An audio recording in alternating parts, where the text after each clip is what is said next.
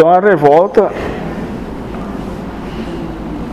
o reconhecimento são subterfúgio de Brahma pela falta de amor próprio. Claro. Porque se revolta porque quer tomar o lugar do seu pai.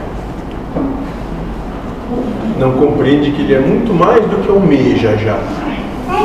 Mas inebriado, apaixonado por si mesmo está, continua se limitando.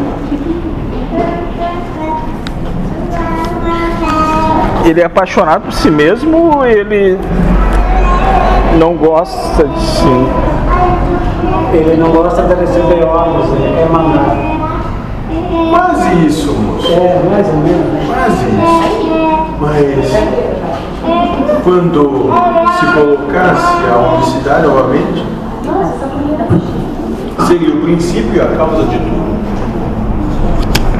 É que tem medo de deixar de ser o que imagina que nunca foram. Assim como vocês têm medo de deixar de ser o que nunca foram de